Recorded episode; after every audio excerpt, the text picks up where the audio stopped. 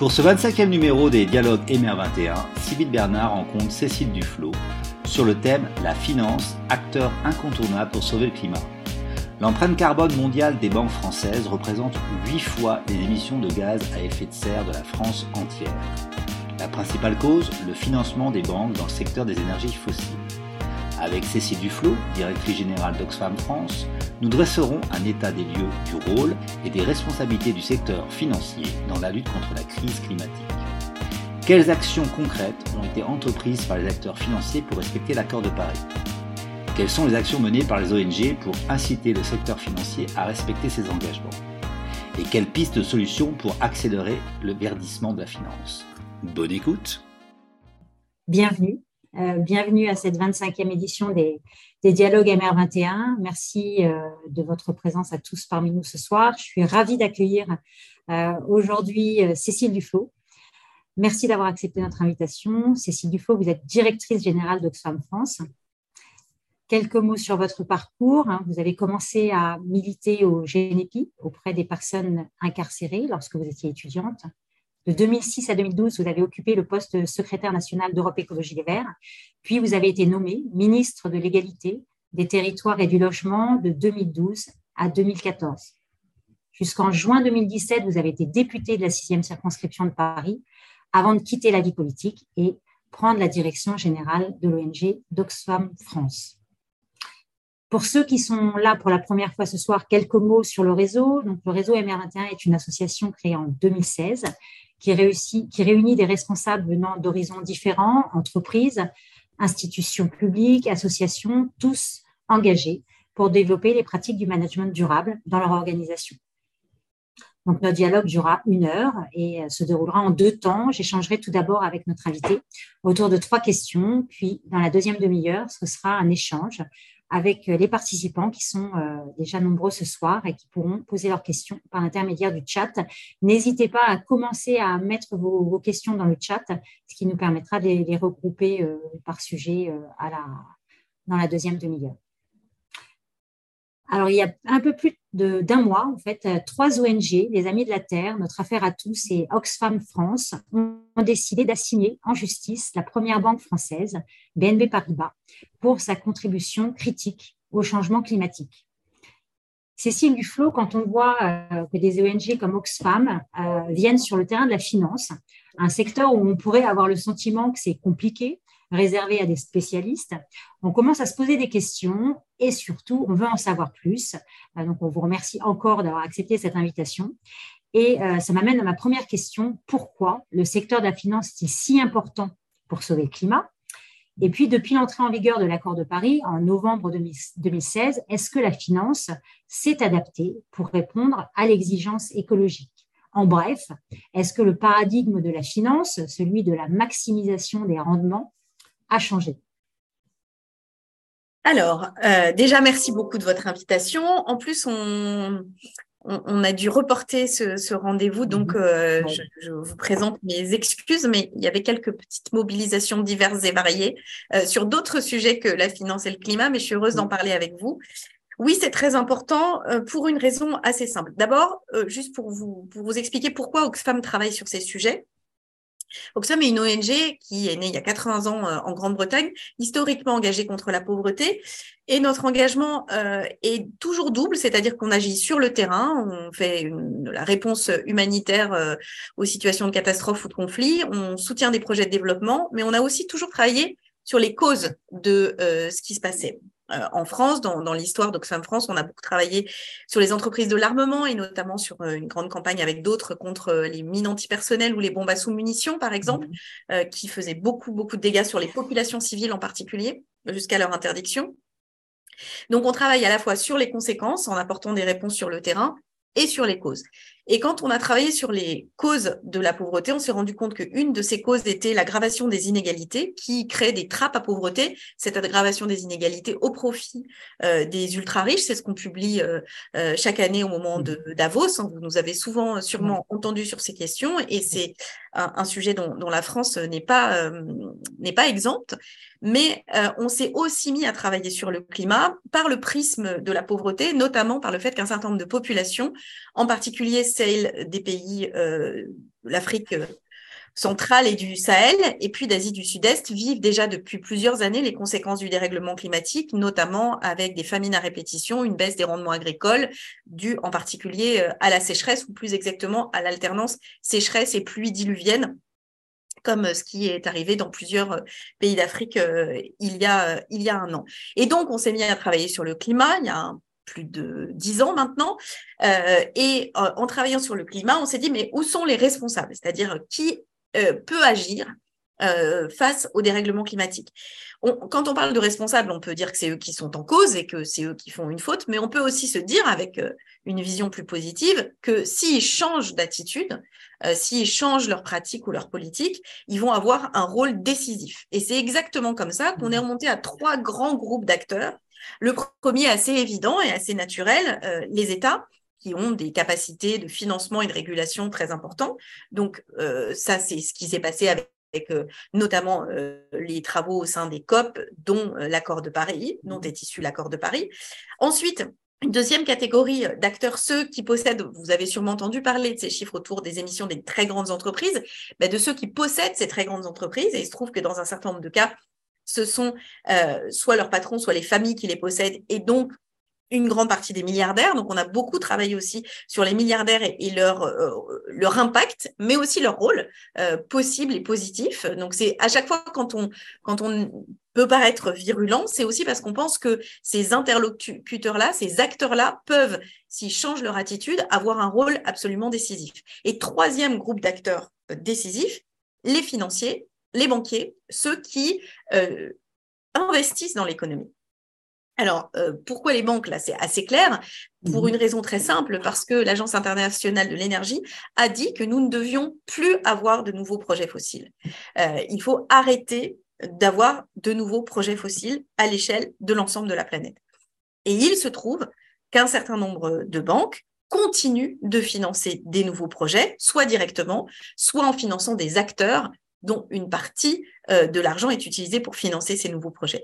Et c'est pour ça qu'on a sorti un, premier rapport qui montrait que les banques françaises, qui ne sont pas des petites banques, hein, il faut savoir que euh, parmi les banques françaises, il y a les, des plus grandes banques mondiales. Donc, ce sont pas des petits acteurs euh, de la finance mondiale. Les banques françaises représentent aujourd'hui plus de huit fois les émissions de gaz à effet de serre de la France entière. Et euh, ça, c'est l'étude qu'on a publiée en, 2020. Alors, tout ce dont je vous parle est disponible évidemment en accès totalement libre sur le site oxfamfrance.org. Vous pouvez lire les résumés ou télécharger l'intégralité du rapport. Et tout est gratuit, évidemment. Euh, donc, euh, ces, banques françaises ont une responsabilité parce que si on regarde quel, quel serait l'horizon climatique euh, qui s'aligne, qui serait celui qui déclinerait euh, des investissements des banques françaises, on serait sur une trajectoire à plus 4 degrés d'ici 2100, très loin euh, de l'objectif de tenir sous les 1,5 degrés qui est celui de, de l'accord de Paris. tenir sous les 2 degrés en s'approchant des 1,5 degrés. Donc voilà pourquoi on s'est intéressé des établissements euh, bancaires en travaillant d'abord dans un premier temps euh, en essayant de les faire bouger et ça a marché avec certains d'entre eux, euh, notamment le Crédit Agricole il y a plusieurs années sur sa politique charbon. ils sont un peu arrêtés en cours de route, mais en revanche, deux autres banques françaises ont beaucoup bougé, la Banque Postale et le Crédit Mutuel, qui ont publié, et notamment pour la Banque Postale, une politique qui est la plus ambitieuse politique climatique au monde. Alors, la Banque Postale, c'est un petit acteur, mais sinon on inclut dans son périmètre euh, maintenant qui s'est élargi, ça n'est plus un si petit acteur que ça. Et ça démontre que c'est possible. Et le Crédit Mutuel, qui, euh, dont nous avons salué là aussi les avancées importantes en matière de, de, politique euh, et de choix de politique climatique. Donc voilà pourquoi on s'intéresse aux acteurs en essayant de les faire bouger, mais quand ils ne bougent pas et qu'ils sont de mauvaise foi. C'est le cas de la BNP, avec qui le dialogue a été, euh, contrairement à ce qu'ils écrivent, en disant qu'ils sont disponibles pour dialoguer, on n'a jamais pu parler avec eux.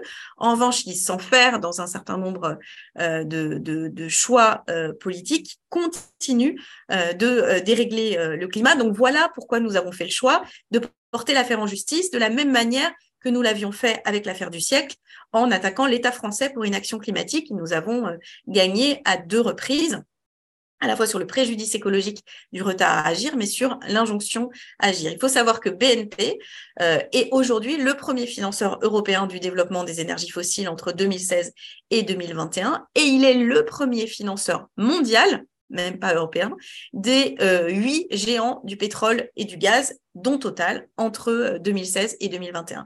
Donc la responsabilité de BNP, elle est très lourde et très importante. Voilà pourquoi, comme euh, le dialogue était sans, sans objet, on est passé à une méthode plus brutale, qui est celle de l'assignation en justice au titre de la loi devoir de vigilance. Très bien. Ce qui m'amène à, ma deuxième question, justement. Hein. merci. donc, les actions euh, menées par les ONG pour inciter les acteurs financiers à respecter leurs engagements. Il y a ces actions plus sur euh, euh, bah, la BNP, vous l'avez cité, hein, l'État qui s'est fait condamner hein, pour inaction climatique, hein, l'action que vous avez menée avec notre affaire à tous.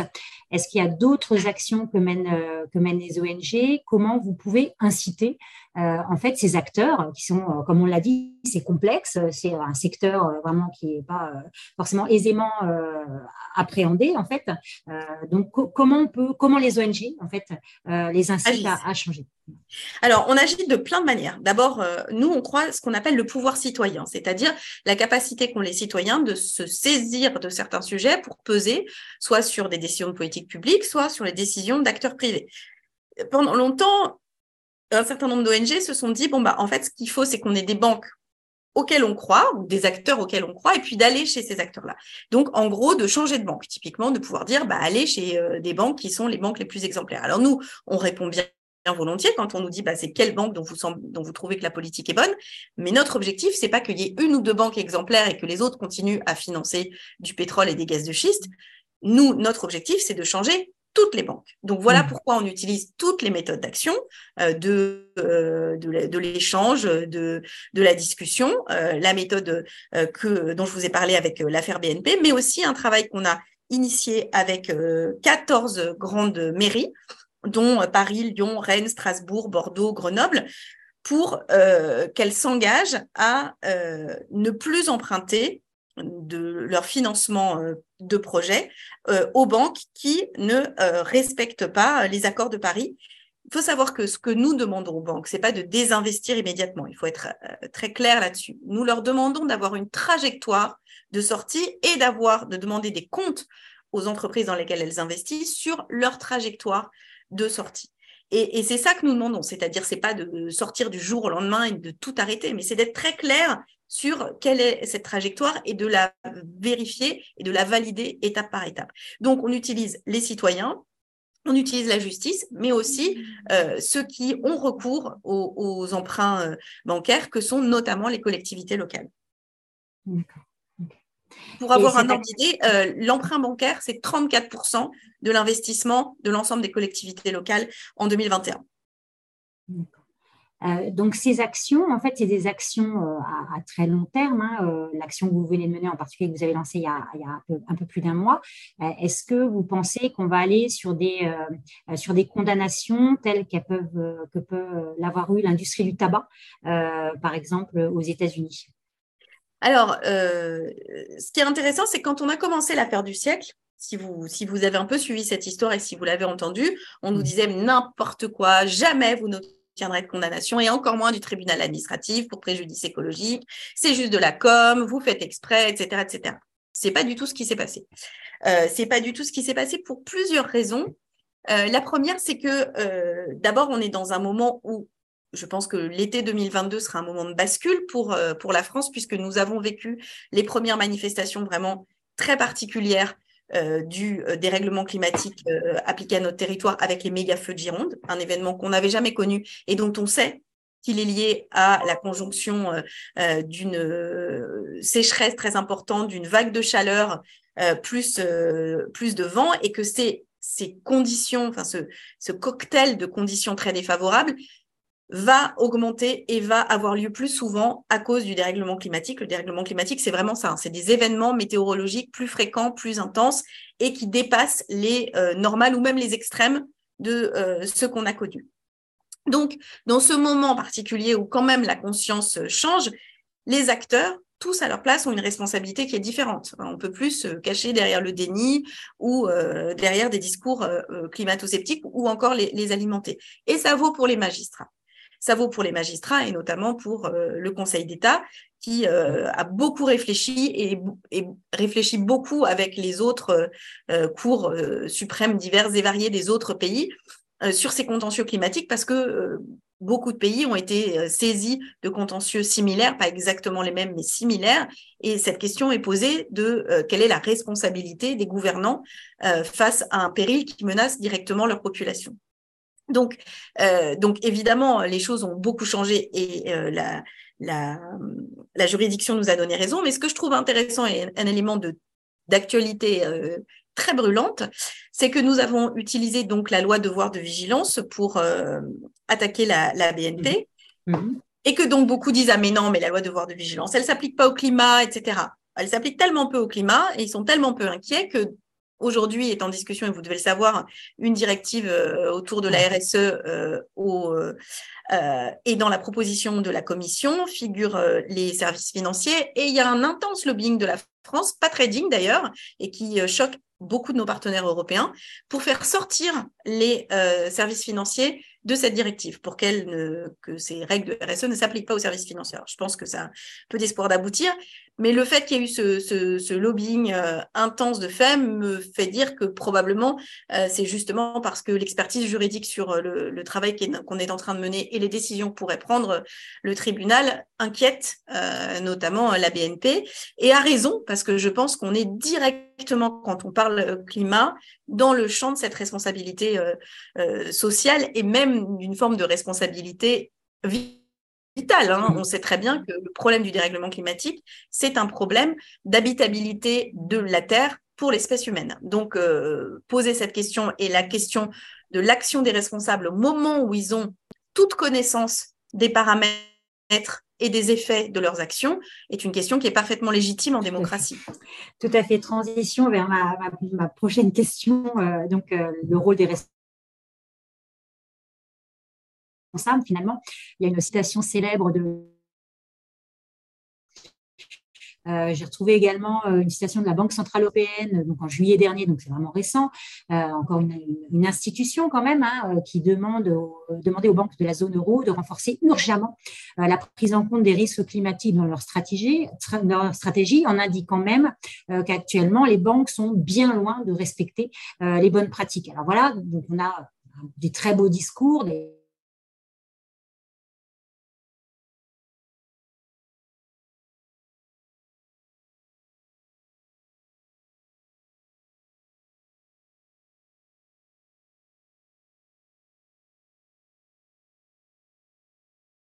pour que les banques réduisent réellement euh, leur impact Alors, euh, d'abord, vous avez utilement rappelé les propos de Bruno Le Maire. C'est notre ministre chouchou quand même, qui chaque année pour le Climate Finance Day dit la même chose, dit attention, il faut que vous bougiez, sinon nous allons réglementer. et à chaque fois, il ne se passe rien et il ne se passe toujours rien l'année prochaine. Donc, ça, valide le fait que, euh, mais, ça pourrait nous emmener plus loin sur d'autres choses, c'est que sans, euh, sans réglementation et sans encadrement, c'est difficile pour les acteurs privés, pas impossible, on l'a vu, hein, certaines banques l'ont fait, mais de, euh, de pouvoir aller de l'avant. Et il nous semble que c'est tout à fait légitime de la part de la puissance publique de réguler le secteur financier sous l'angle climatique. On a été tout à fait capable de le faire euh, avec BAL 3 euh, sur les règles prudentielles. Donc on va voir, euh, je, dis ça le 30 mars 2023. Le président de la FBF a dit qu'il n'y avait aucun risque et j'ai vu que et Christine Lagarde et le FMI étaient quand même moins sûrs sûrs. Donc nous allons, peut-être que je vais être démenti par les faits, mais en tout cas, on sait qu'on peut réguler euh, tout un tas de choses. Hein. Euh, aujourd'hui, quand vous naissez aux États-Unis, euh, vous n'avez aucun moyen d'échapper au fait de payer vos impôts aux États-Unis. On a une capacité à mettre en place des réglementations qui est réelle et qui est pas inutile parce que ça donne les mêmes règles à tout le monde. Donc nous, évidemment, on est très clair sur la nécessité de qu'il y ait des règles qui soient des règles fermes sur les établissements bancaires puisqu'on voit bien qu'on n'a pas du tout avancé euh, en direction d'un verdissement de la finance. Donc l'idée, c'est mmh. pas que c'est la finance et puis un petit truc là à côté qui s'appelle finance verte, c'est de verdir la finance, c'est-à-dire de faire en sorte que euh, le secteur financier ne soit pas un secteur qui contribue à alimenter un système qui court à sa perte. C'est aussi euh, simple et aussi clair que ça. Donc on veut le verdissement de la finance, on pense que plein d'outils sont, sont utiles, mais on est aussi convaincu que à l'inverse, si ces réglementations existent, ça peut être très positif dans la mesure où du coup le secteur financier va se mettre à financer euh, un certain nombre de développements de projets ou de solutions euh, techniques qui sont euh, compatibles avec un monde à un degré et demi. Même si on sait que le sujet numéro un, c'est celui de la sobriété, c'est-à-dire d'une baisse de nos consommations, en particulier de fossiles, la plus importante possible, avec une pente beaucoup plus rapide que celle qu'on connaît aujourd'hui. Mmh. Ce que je comprends, hein, donc, c'est que l'autorégulation a ses limites. On en voit ici les limites, euh, beaucoup de discours. Vous dites il y a des outils possibles. Est-ce que, euh, voilà, demain vous remplacez euh, Bruno Le Maire au ministère, votre première mesure par rapport au verdissement de la finance dans son ensemble? Notre première mesure, Mhm. Alors, nous, on a vraiment la volonté, mais le débat a lieu au niveau européen, hein, qu'on puisse avoir un reporting aussi sérieux, parce qu'il a fallu 600 ans hein, pour stabiliser les normes comptables. Donc, euh, l'objection pour dire qu'on puisse faire un reporting aussi efficace sur le carbone, c'est de dire, oulala, là là, c'est beaucoup trop compliqué, etc. Alors, moi qui ai dirigé des entreprises, qui en ai géré, je sais très bien qu'on peut bidouiller quand même assez largement des bilans. Je ne parle même pas euh, des systèmes qui permettent euh, que les grandes banques françaises exonèrent leurs clients étrangers de payer l'impôt sur les dividendes. Fermons la parenthèse, mes petits sujets d'actualité pour montrer qu'effectivement, dès qu'il reste des petites trappes, euh, on voit bien qu'il y a une tentation de s'en servir. Donc d'abord, ce reporting-là, qui nous semble très important, mais ensuite, la nécessité justement de empêcher les banques de financer euh, les industries polluantes, tout simplement. Il y a des choses qu'on n'a pas le droit de financer. Hein. On n'a pas le droit de financer l'esclavage, on n'a pas le droit. Il y a tout un tas d'activités. On n'a pas le droit de financer une banque, n'a pas le droit de financer des activités criminelles. Euh, eh bien, il faut qu'elle n'ait pas le droit non plus de financer euh, des entreprises dont le scénario carbone nous emmène vers un monde à 4 degrés. Mmh. Euh, et, vous évoquiez tout à l'heure le, crédit mutuel un petit peu comme, euh, alors il y avait la, banque postale, hein, le crédit mutuel qui est une banque un petit peu plus importante, alors peut-être un petit peu plus difficile pour eux de mettre en place des choses qui ont euh, en effet pris cette initiative donc de, de, de dividende sociétal, je crois suivi par la MIF sur un dividende écologique. ça, ça vous paraît souhaitable? Est-ce que vous pensez que c'est possiblement étendable à toutes les banques? Alors, ça nous paraît souhaitable et ça nous paraît même étendable à toutes les entreprises mhm. pour une raison assez simple, c'est qu'on est convaincu qu'aujourd'hui, on a un système qui dysfonctionne, c'est-à-dire qui pousse à la distribution massive de dividendes, y compris des entreprises qui ne font pas de profit. Euh, c'est un système vraiment extrêmement contraignant pour les entreprises et qui nous semblerait utile. Euh, Oxfam avait fait le calcul sur les, la distribution, sur les bénéfices 2018 euh, des entreprises du CAC 40. Si on avait plafonné la distribution des dividendes à 30% de ces bénéfices, on ne dit même pas qu'on ne distribue plus de dividendes, hein.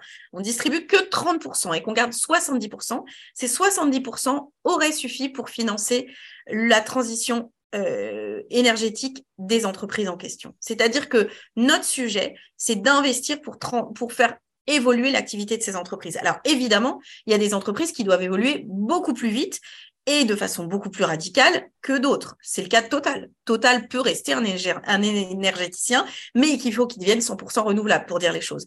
Et il y a mmh. des entreprises qui ont des activités qui peuvent complètement changer. On sait peu, mais Nokia, ça a commencé par une entreprise de bottes en caoutchouc à faire, avant de faire des téléphones.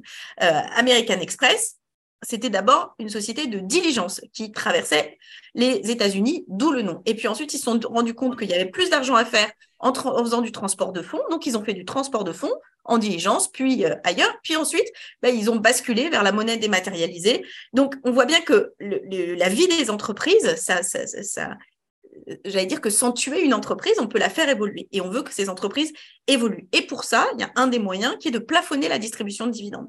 Parce qu'on voit bien que les actionnaires eux-mêmes ont beaucoup de mal à se limiter. Hein. La, la, pandémie l'a montré.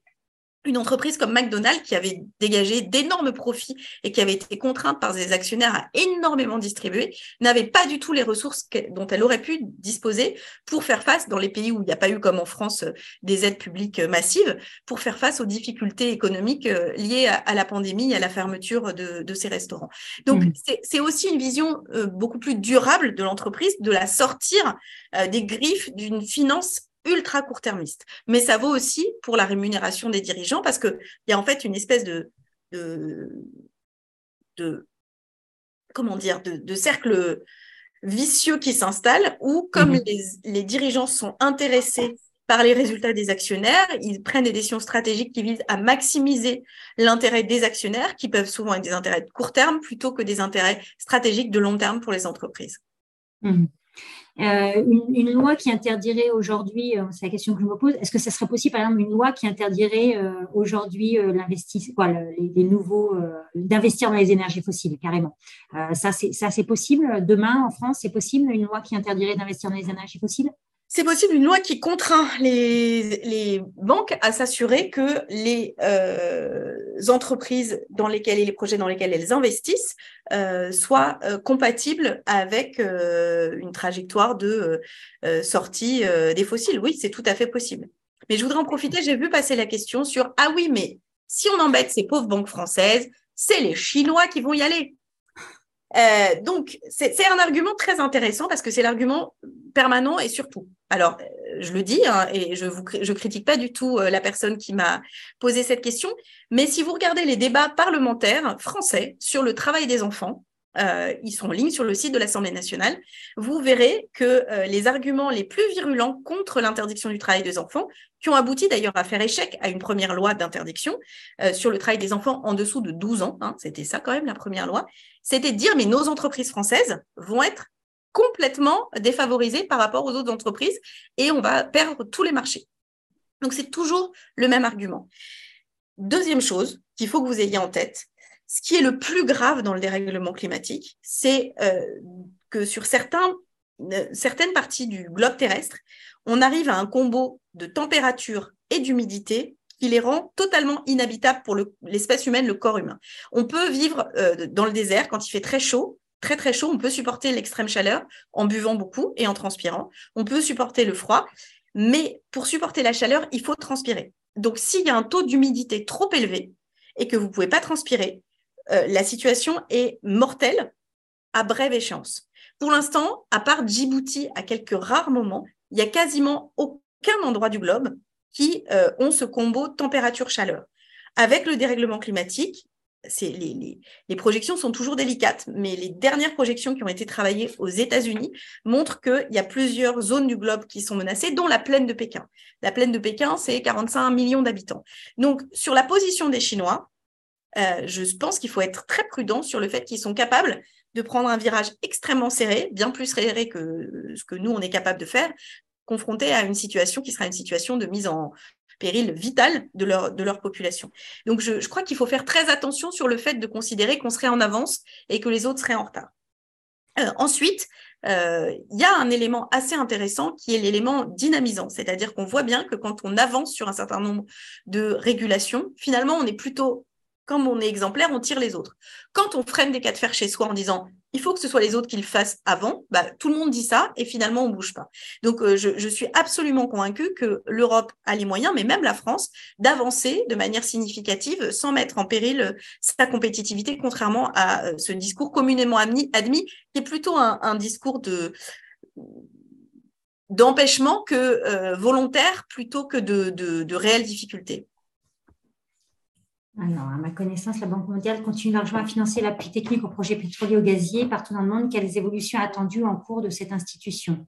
Alors, l'évolution va arriver parce que la position de la IEA dont j'ai parlé, de stopper mhm. tout nouveau projet fossile, est une, une position récente et une position d'ailleurs à laquelle les acteurs euh, internationaux ne s'attendaient pas. Et d'ailleurs, vous voyez souvent des gens, dont le PDG de Total, qui récemment a dit mais c'est pas la position de l'AIE. Moi, je suis la position de l'AIE. La position de l'AIE a changé et changé de manière assez profonde. Donc, on voit bien que les, les grandes institutions vont contribuer à changer. Ensuite, sur les pays du Sud qui disent oui, mais nous, on en a besoin. je pourrais parler du projet ICOP ou d'autres projets, par exemple. c'est là aussi très paradoxal. Hein. Le Sénégal, euh, qui, est, confronté à ce, type d'enjeu, ou d'autres pays sont dans une espèce de d'entre-deux compliqué parce qu'en même temps, ils vivent les conséquences. Donc, euh, je crois qu'il faut faire très attention à euh, ce, deuxième pan du discours qui est dire ah non mais attendez il y a, deux d'ailleurs il y a deux sous-éléments dans ce discours. C'est dire ah bah ils ont le droit de faire comme nous on a fait hein, on va pas les priver du développement parce que machin. Et la deuxième chose c'est oui ils ont besoin des ressources. Il faut savoir aujourd'hui que euh, la manière dont se répartit la richesse issue des industries extractives des pays du sud est quand même inégalitaire au dernier degré on peut parler même de prédation dans un certain nombre de cas donc si on arrive déjà à redonner euh, une part beaucoup plus juste des ressources naturelles exploitées dans ces pays, il n'y a pas forcément besoin de nouvelles euh, sources d'exploitation. Et ce qui est sûr, c'est que le coût, et c'est ça qu'il faut avoir en tête, c'est que le coût euh, du dérèglement climatique va être beaucoup plus élevé que les ressources qu'on peut imaginer tirer de la dégradation de la situation au regard des émissions de gaz à effet de serre. Mmh. Euh, quelles sont les réactions des autres banques et des gouvernements européens suite à votre procédure auprès de la BNP La démarche euh, est-elle déjà porteuse de potentiels changements? Alors, euh, pour l'instant, ce qu'on a vu à la BNP, donc c'est assez, assez marrant parce qu'à chaque fois, on leur a dit, ben, on, on est disponible pour discuter, mais jamais ils ont voulu discuter, c'est qu'ils ont adressé à l'ensemble de leurs salariés un grand livret pour expliquer pourquoi il n'y avait pas d'affaires BNP, etc., etc., etc. Et ce qui est pour nous intéressant, c'est que une grande partie des salariés de l'entreprise, et on a des témoignages évidemment, si je vous parle de ce livret, c'est que quelqu'un nous l'a envoyé, se posent beaucoup de questions sur leur travail eux-mêmes. Euh, ça rejoint le grand mouvement du, pour un réveil écologique des étudiants, des, toutes les grandes écoles, les grandes universités euh, qui se posent des questions sur le sens de leur métier. Euh, ça rejoint le fait que la moitié de la promo de Polytechnique a tourné le dos au PDG de, de, de Total lors de leur discours de, de remise de diplôme. cette conscientisation qui s'appuie simplement sur la science hein, euh, de toute une génération et de beaucoup de salariés, euh, est un élément assez décisif aussi. Euh, pour nous, ni la BNP ni les salariés de la BNP, a fortiori évidemment, sont des ennemis. Au contraire, nous voulons que la BNP, et si la BNP changeait de façon profonde sa politique climat, ce serait une leçon pour beaucoup de banques dans le monde. Donc, on, voit bien que, que, les choses bougent. Alors, je ne peux pas vous dire évidemment de manière très transparente ce qui se passe avec les autres banques, mais ce qui est certain, c'est que certaines d'entre elles se sont dit Ouh, c'est pas tombé sur nous. Et donc, du coup, on peut ouvrir le dialogue avec, euh, avec certaines. D'accord. C'est-à-dire que ça a incité, alors ça a incité bien sûr à d'autres banques à, ouvrir le dialogue par rapport à ce sujet précis. Oui, très clairement, oui. D'accord. J'ai vu qu'il y avait une autre question sur les critères d'évaluation du dividende sociétal, si je ne me trompe pas. Euh, vous voyez plus que moi. Euh, oui, au-dessus, tout à fait. Euh, vous, avez, vous évoquez l'importance des indicateurs qui vont permettre d'évaluer la pertinence de ce dividende. Quels sont les indicateurs clés pour vous? Et si vous voulez bien, parce que tout le monde n'est peut-être pas au courant, euh, ah rappeler cette. Alors, parce que c'est quand, même, quand même super cette, cette, initiative et de la rappeler cette initiative du Crédit Mutuel suivie par la MEI. je, vais faire le lien avec ce que je disais tout à l'heure sur le plafonnement de la distribution du dividende. Je répondais en fait à votre intervention en disant que nous, on voulait massifier cette dimension. Là, aujourd'hui, ce qu'on fait, la MAIF et le Crédit Mutuel, c'est de dire de façon volontaire, ils consacrent une partie de leurs euh, bénéfices euh, à euh, des actions, alors si je ne me trompe pas, au Crédit Mutuel, à leur fondation, qui va devenir la plus grosse fondation privée, qui donc a vocation à soutenir des projets divers et variés, à faire en sorte que une partie de leur mission naturelle de banque soit assurée en prenant en compte des critères euh, notamment de justice sociale beaucoup plus important, typiquement à pouvoir euh, accorder des prêts avec un risque beaucoup plus élevé, mais en prenant le risque et du coup en finançant par eux-mêmes euh, le risque de défaut. Mmh. Je pense à des travaux de rénovation thermique avec des, des familles ou des ménages défavorisés. Et enfin, une autre partie de ce dividende sociétal est consiste à investir dans des projets à impact sans exigence de rentabilité. Donc, on trouve les choses euh, très bien. Alors, sur ce qui est de la fondation, pour dire les choses, ça nous semble, enfin, ça, c'est un choix, euh, j'allais dire, euh, individuel de chaque organisation de pouvoir décidé d'agir de, cette manière. Dans les deux autres dimensions, ce qui nous semble intéressant, c'est justement d'intégrer dans leur action même en tant que banque euh, des critères qui sont des critères qui euh, permettent de pouvoir euh, faire bouger les choses dans la société, c'est-à-dire d'aller vers davantage de justice sociale et de pouvoir répondre à la crise climatique. La question de la rénovation thermique, quand on sait que c'est un des principaux postes d'émission, les bâtiments de, gaz à effet de serre, est une question absolument cruciale elle lie aussi la dimension climatique et la dimension sociale. Donc, c'est vraiment sur des critères d'efficacité qu'on va juger et sur le fait que ça se, disons qu'on ne greenwash pas euh, des actions classiques. Et des indicateurs clés pour un indicateur clé, par exemple, par exemple, ce serait quoi? Bah, D'abord, l'indicateur dans le futur, ce sera euh, la baisse des émissions, euh, c'est-à-dire en, mhm. quoi ça a contribué à faire baisser les émissions, que ce soit, et, c'est un critère qui peut, qui peut s'appliquer aux investissements dans des entreprises à impact ou des entreprises avec une rentabilité plus faible, financière, mais avec une rentabilité climatique euh, ou sociale très élevée. Donc, euh, cette question de, cet indicateur-là mm-hmm. est, parlant. Et euh, l'autre élément, c'est celui de, des publics auxquels ça s'adresse, c'est-à-dire que justement de pouvoir faire en sorte que les, les publics les plus défavorisés, ceux qui vont le plus subir la les, conséquences de la catastrophe climatique et ont le plus besoin de cette transition puissent en bénéficier. Donc là, c'est des critères assez classiques sur le profil et le, budget des ménages concernés. Alors, comment on travaille avec les actionnaires? Euh, On travaille pas mal avec un certain nombre d'actionnaires. D'ailleurs, on ne demande pas euh, aux gens avec qui on travaille de désinvestir totalement et de ne plus être actionnaire, en particulier de Total. Euh, parce que effectivement, la question de la manière de poser des, débats sur les résolutions climat euh, nous semble très intéressante. Et à ma connaissance, euh, ça ne ravit pas forcément l'équipe dirigeante de Total que ses actionnaires aient suffisamment de poids pour pouvoir poser ces débats et on, trouve ça très intéressant. Donc oui, on travaille avec les actionnaires en général, on travaille avec les fonds d'investissement. je sais que beaucoup se posent la question et puis un certain nombre sont conscients aussi que des actifs carbo intensifs, ce sont potentiellement aussi des actifs risqués. Donc, euh, les, débats ont lieu avec, euh, avec, en fait, avec tous ceux qui veulent discuter avec nous. Nous, on n'a pas de, on n'a pas d'exclusif sur les acteurs avec lesquels on échange. Alors, quels sont les pays ou les régions qui avancent le plus vite sur la finance durable? Est-ce qu'il y a des pays un petit peu modèles ou une banque de référence? Alors, sur la régulation, pour l'instant, on n'est pas, euh, ce qui est paradoxal, c'est que les zones qui sont les plus riches en établissements financiers sont historiquement celles qui ont été les moins régulatrices, on va dire. Donc, euh, c'est toujours plus compliqué de revenir sur ce, recul.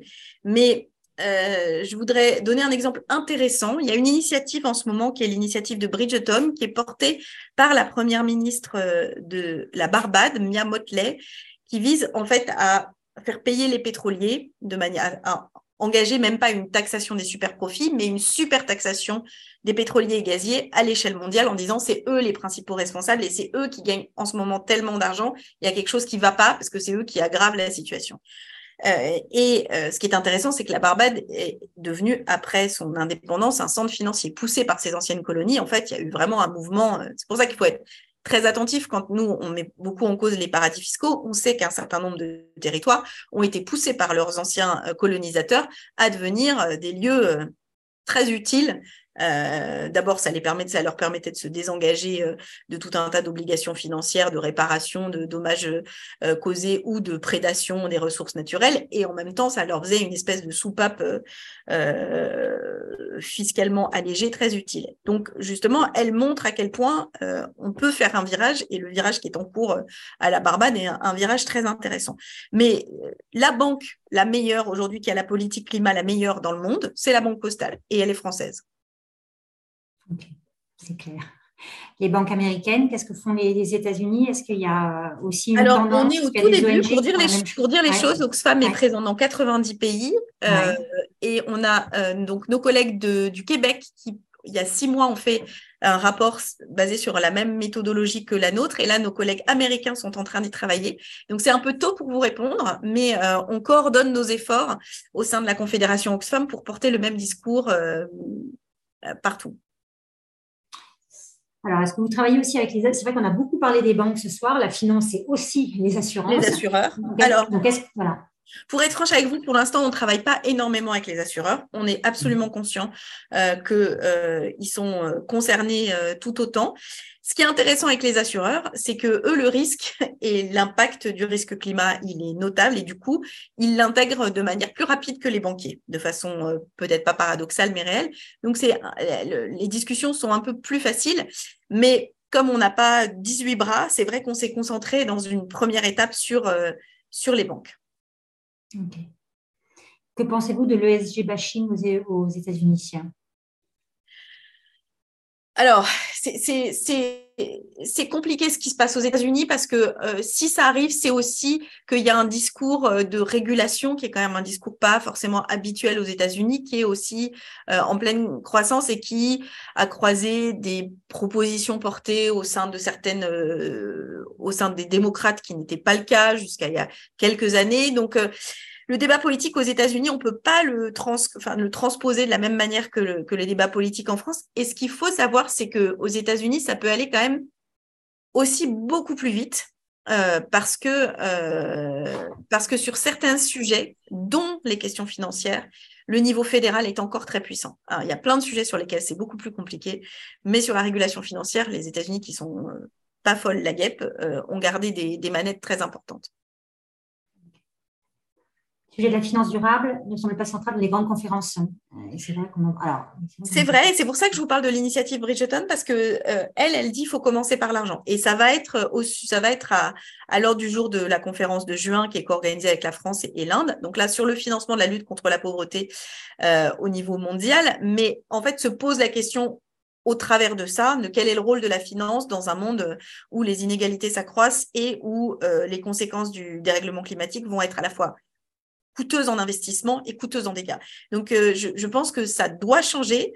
Euh, est-ce que ça va changer aussi vite que ce qu'on l'espère? Peut-être pas, mais euh, autour de la finance et notamment de ce que je vous ai dit tout à l'heure sur une potentielle crise financière et notamment il pourra enfin, on peut tout imaginer et moi je je suis je veux pas être oiseau de mauvais augure mais imaginons que ce qui n'existe pas et ce qui n'a jamais existé dans le modèle climatique et météorologique actuel il y a une sorte de typhon qui traverse toute l'Europe du Nord euh, et que bah il y a une sorte à la fois de coût énorme et prise de conscience ultra rapide avec un, un, virage là aussi très très serré et du coup avec une crise financière liée aux valeurs carbo-intensives qui est sans commune mesure avec ce qu'on aurait pu imaginer. Donc notamment la pandémie nous a montré que euh, des décisions rapides et des changements très rapides et d'une ampleur très grande, euh, ce serait, c'était tout à fait possible en fait. C'est ce qui rend l'ancienne et la vieille écologiste que je suis pas complètement déprimée. Euh, dans un monde parfait, quelle réglementation souhaitez-vous voir émerger au niveau de l'Union européenne? On a à en particulier du devoir de vigilance. Peut, quoi, oui, c'est-à-dire d'avoir des règles, des, règles similaires euh, à ce que ce qu'implique le devoir de vigilance, qui pèse, qui pèse sur l'ensemble des entreprises européennes et qui leur euh, mettent une, une, une, pression et une réglementation identique pays par pays sur l'obligation de s'aligner sur un scénario compatible avec les deux degrés, tout simplement. Donc, il faut évidemment des, indicateurs qui permettent de le mesurer. Et une fois qu'on a les indicateurs, on a aussi la possibilité de rendre euh, redevable cette, cette trajectoire. De la même manière, et je le dis, hein, de la même manière que vous pouvez considérer que bah, Gap est en cessation de paiement parce que bah, il a plus d'argent dans ses caisses pour payer. On pourrait très bien considérer qu'une entreprise qui est en complètement désalignée par rapport à ses objectifs, elle est euh, de fait en cessation d'activité forcée parce qu'elle est désalignée de ses objectifs de baisse euh, d'émissions. Ça nous semble curieux là, mais pourquoi en fait la valeur euh, financière et comptable serait plus importante que l'impact notamment carbone des entreprises? Sur le papier, il n'y a aucune raison. C'est juste parce qu'on est habitué à la comptabilité financière et au fait que, parce que c'est financier, c'est important et c'est la clé pour analyser l'activité ou la vie d'une entreprise. Vous avez parlé tout à l'heure d'un événement rapide qui pourrait faire euh, changer positivement la situation. En effet, euh, un événement rapide qui a fait pas forcément positivement changer la situation, c'est la guerre en Ukraine, puisque c'est souvent un argument qui est donné et, euh, par rapport, bien sûr, à la sortie du charbon, pour que les pays européens en fait freinent tout ce qu'ils avaient commencé à faire sur les investissements des énergies fossiles. Est-ce que c'est une fausse excuse? Est-ce que vous pensez qu'il y a de la réalité derrière?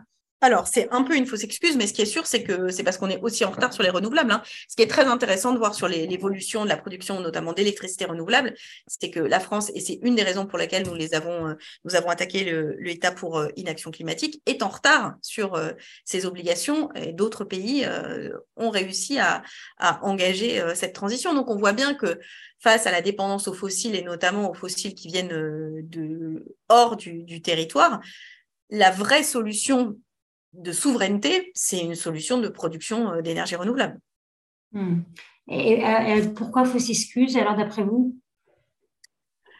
Euh, bah parce que parce qu'en fait on se cache sur le fait qu'on a pris du retard et qu'on a dit que c'était pas possible.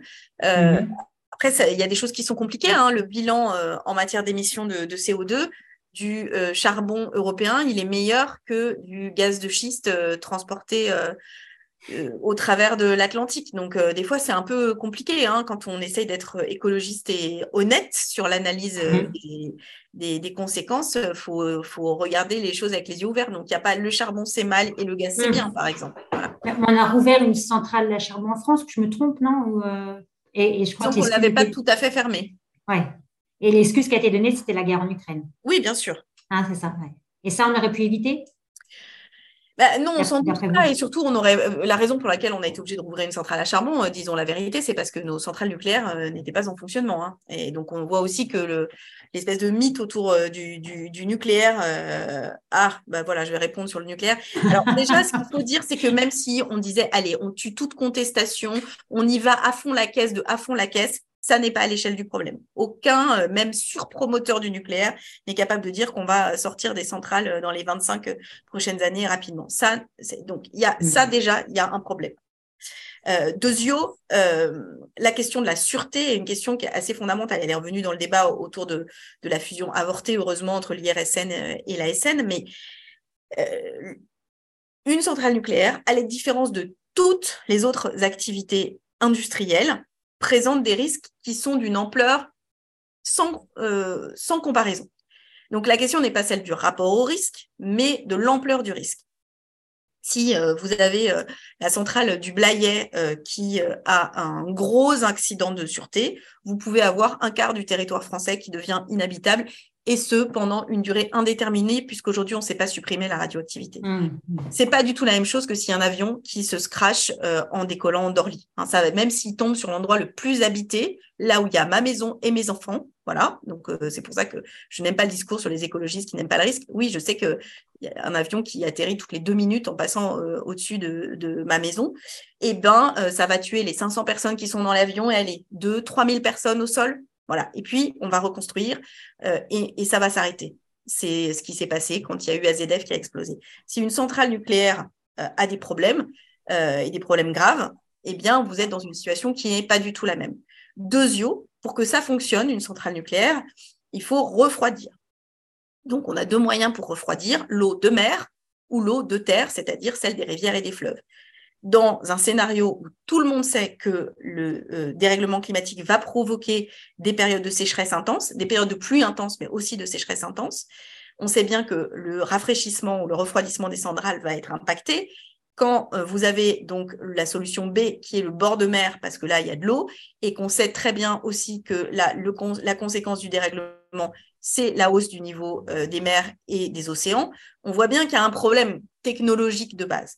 Voilà. Ensuite, le nucléaire, c'est que la production d'électricité et tout le reste de l'énergie, notamment les transports, est encore un autre sujet. Donc le vrai horizon, c'est un horizon de sobriété et c'est un horizon de transformation du modèle de production. Et pour ça, ça nécessite euh, à la fois de l'investissement, de la réflexion, mais aussi de se donner cet horizon-là de manière euh, collective et de d'utiliser tous les outils de la puissance publique pour le faire. Un, euh, le, la réglementation, la législation. Deux, l'investissement, la, commande publique, qu'est-ce qu'on achète, où est-ce qu'on choisit d'investir notre argent. Et enfin, trois, l'outil fiscal, ce qui sont les mmh. trois outils de la puissance publique pour agir. Mmh. Euh, à ce propos, je fais une petite parenthèse. Il y a un article très intéressant dans Le Monde la semaine dernière sur tout ce qui était refroidissement des centrales nucléaires et, de l'eau. Donc, un, article qui va un petit peu à contre-courant de tout ce qu'on peut attendre, entendre actuellement. Donc, euh, euh, donc, je pense que c'est assez éclairant et merci de cette position très claire sur le nucléaire. Ah, mais sur, l'euphorie en faveur du nucléaire, moi, je suis assez détendue avec ça. Je, je, je sais que face, l'espèce humaine est une espèce qui a une certaine aversion au changement. Euh, on n'aime pas changer, ça, ça nous dérange, etc. Et la grande difficulté avec le dérèglement climatique, c'est que la tentation du déni, elle est forte. Elle est forte parce que, parce que les conséquences vont provoquer des pertes. Et donc, on a très envie d'avoir des doudous, des trucs où on se dit non mais attends, là c'est compliqué, ok, je veux bien même pas contester que ça va arriver, mais regardez, on va faire 500 euh, centrales et hop là, on n'aura plus de problème. Donc, il y a, y a un, aspect, y a un aspect un peu doudou qui a d'ailleurs existé dans l'histoire euh, avec les surgénérateurs pendant longtemps, les, plus grands d'ailleurs promoteurs de l'atome aux États-Unis disaient attendez, là, la, génération actuelle, ça produit des déchets radioactifs, c'est pas top, mais avec les surgénérateurs, ça va marcher. Donc, c'était évidemment Cress-Malville. Donc, en France, on peut dire que c'est à cause mmh. des écologistes qu'on n'a pas poursuivi dans l'aventure des surgénérateurs, mais que les choses soient bien claires. Chez les Chinois, où les mouvements écologistes sont quand même très puissants, comme vous le savez, hein, euh, il n'y a pas non plus de surgénérateurs. Il n'y en a pas davantage aux États-Unis. Ça ne marche pas. C'était une sorte de, de, rêve un peu prométhéen et ça ne marche pas. Euh, donc, je vois bien, le discours me, me fait assez sourire, c'est-à-dire qu'en plus, tous les jours, tous les jours, il ne se passe pas une journée sans que je reçoive pas un message en expliquant que si la France est dans la difficulté euh, euh, avec ses centrales nucléaires, c'est à cause de l'accord entre Martine Aubry et Cécile Duflot. Alors, je sais que je suis ultra puissante et Martine encore davantage. Enfin, si un accord de 2011 de deux femmes qui, par ailleurs, ont été minoritaires, une qui a quitté le gouvernement, l'autre qui n'a même pas été désignée euh, à la primaire, ont réussi à faire obéir et François Hollande et Emmanuel Macron pendant six ans, c'est quand même les championnes du monde. Donc, les arguments sont vraiment des arguments tout pourris. Euh, parce que la réalité, c'est qu'on est dans une situation extrêmement compliquée, qu'il y a un problème de sûreté majeur dans nos centrales vieillissantes, qui sont toutes de la même génération, toutes construites en même temps et qu'on voit bien que ben on ne sait pas. En fait, on n'y arrive pas. Et, euh, et, donc, essayer de croire qu'il y a une sorte de solutionnisme technologique comme, comme, euh, comme, bah, en fait, comme quand on joue à cache-cache quand on est petit, qu'on se cache les yeux et qu'on dit c'est bon, je suis caché. Voilà, bah, c'est à peu près du même. C'est vous inquiétez pas, on va faire du nucléaire. Et je trouve ça malhonnête de la part de ceux qui savent que c'est faux, mais euh, je n'inclus pas dans cette catégorie un grand nombre de professionnels de secteur qui sont parfaitement conscients que notamment l'EPR, c'est un projet industriel qui a pris euh, quatre fois plus de temps déjà que ce qu'il aurait dû, euh, qui a explosé son budget de cinq fois et que n'importe quel projet industriel à qui serait arrivé euh, ce genre de scénario, on aurait dit on arrête. Mais tout ça est lié aussi à la naissance du nucléaire civil. Hein. Le nucléaire civil, c'était la, vitrine légale du nucléaire militaire. C'était l'outil d'acceptabilité du nucléaire militaire, dont on pouvait quand même se dire que c'était juste horrible. Donc, tout ça s'explique et, et, et ça m'étonne pas qu'il y ait cette espèce de petite hype pour pas avoir à dire, bah, en fait, le modèle qu'il va falloir prendre, c'est un modèle de sobriété et, notre modèle qui fait qu'en en bas de, l'endroit où je suis là, euh, sur l'avenue Parmentier, il y a des monceaux de ferraille de plus d'une tonne qui roulent à 20 à l'heure en transportant une personne, alors qu'elles sont prévues pour en transporter 5 avec tout leur bagage à 180 km à l'heure, alors même que la limitation de vitesse, c'est 130. Et que ça, c'est rationnel. Ça n'a rien de rationnel. Juste, on s'est habitué à des choses et on n'a pas très envie d'en changer. Mais on a cette mmh. capacité, je suis certaine, de le faire quand même. Merci, merci beaucoup. Euh, dernière question sur la jeunesse. Euh, donc, l'urgence climatique conduit la jeunesse notamment à vouloir des actes forts, rapides, appelés à repenser le modèle de société. Comment votre plaidoyer est perçu par ces, mouvements? Comment alors, ce qui, je, trouve intéressant ce qui se passe dans la jeunesse. D'abord, euh, moi, le, pacte pour un réveil écologique, enfin, la mobilisation, je me souviens très bien le jour où je l'ai lu, j'ai eu deux moments euh, assez bouleversants dans ma vie. Et je ne dis pas ça en tant que, prosélyte du tout, mais quand j'ai lu l'encyclique du pape euh, François qui s'appelait Laudato Si, avec une espèce de prise de conscience écologique assez forte d'une institution qui est quand même une institution qui a un peu d'audience au niveau international. Et ensuite, ce texte très bien, mais dont je m'attendais à dire, bon, bah voilà, il faut changer. Et avec cette phrase dont que je n'ai jamais oubliée, à quoi ça sert d'aller bosser en vélo si c'est pour aller travailler dans une entreprise qui détruit le climat. Et je me suis dit, bah voilà, là, ils sont passés à un, stade supérieur qui est le stade systémique, de dire, bah en fait, la, question n'est pas les comportements individuels, parce que le carbone 4 l'a bien montré, même si on était tous exemplaires dans nos modes de consommation, dans euh, nos modes de transport, on atteindrait 25% des objectifs de diminution des émissions. Les trois quarts dépendent de politiques publiques et de choix euh, plus collectif.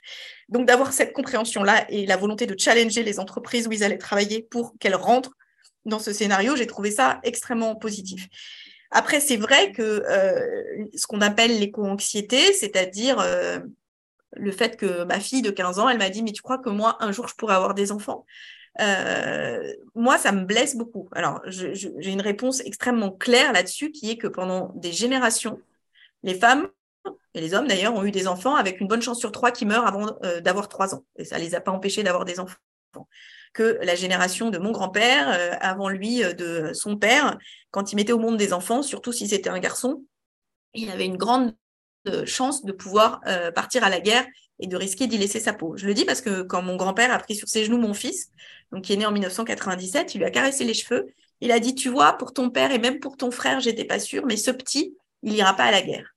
Il était né en 1910. Et voilà, ça me fait réfléchir sur le risque qu'on prend quand on, a, quand, on, quand on a un enfant. Et donc, c'est vrai que je, vois bien cette radicalisation mais, euh, et cette volonté d'une action rapide, mais je trouve qu'elle est positive, c'est-à-dire euh, qu'on a besoin aussi là, de, gens qui euh, disent, bah, en fait, on va pas faire comme vous faisiez parce que c'est pas une bonne chose et que, y compris dans nos études, nous apprenez pas à faire exactement comme vous, vous avez fait, comme vous, vous avez fait avec des cas pratiques qu'il suffira d'appliquer parce que c'est plus ça qui marche, parce que c'est pas ça qu'il faut faire.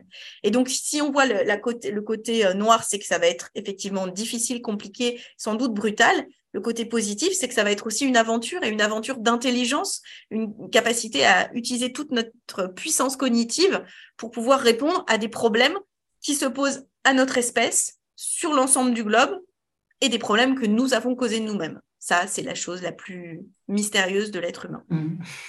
Merci de finir euh, sur cette note très positive.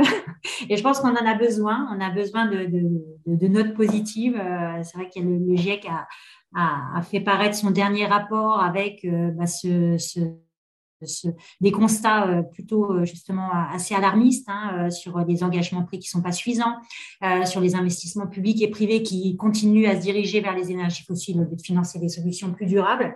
donc, donc merci de, de, finir sur cette note positive. Des choses très intéressantes sont sur votre site, vous en avez cité, hein, sur le site d'Oxfam France, et je cite en particulier le rapport Banque et Climat, euh, le désaccord de Paris, publié en octobre 2021. Euh, last but not least, on a tous un compte bancaire. je pense que voilà, ceux qui sont là ont un compte bancaire. En tout cas, il y a un calculateur en ligne sur, euh, sur le site d'Oxfam qui permet d'estimer l'empreinte carbone de son compte bancaire. Donc, je pense qu'aussi, on peut s'adresser aux citoyens qu'on est pour, pour aussi bouger et faire bouger les lignes. Et si vous que je vous dise quand même, si je, je, vous, je, me permets, il y a ah eu bah. dans l'histoire récente deux grands accords internationaux. Un sur la, les, émissions de CFC, le fameux trou dans la couche d'ozone. Ça a marché et le trou s'est rebouché. Et un deuxième mmh. que j'aime beaucoup, qui est le moratoire sur la chasse à la baleine. Et on a maintenant les premières générations de cachalots qui n'ont plus peur de, plus peur de l'être humain parce que même si euh, le Japon et la Norvège n'ont pas toujours tellement respecté, globalement, la population de cachalots qui était en grande disparition s'est reconstituée. Euh, et, c'est très intéressant parce que les cachalots, c'est des animaux qui sont aussi sociables que nous, aussi intelligents que nous, avec une grande différence, c'est qu'eux, ils n'ont jamais envisagé de coloniser la Terre, de décider quel bout de l'océan était la propriété de qui, et euh, de maximiser les profits des entreprises de cachalots. Eux, ils mangent, et puis quand ils ont fini de manger, ils se font des câlins, ils jouent, et ils profitent de la vie.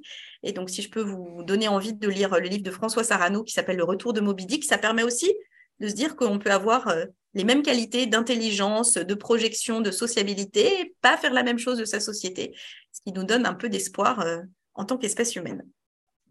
Une magnifique conclusion, j'ai plus rien à dire sur un conseil lecture. Donc euh, merci beaucoup Cécile et bonne soirée.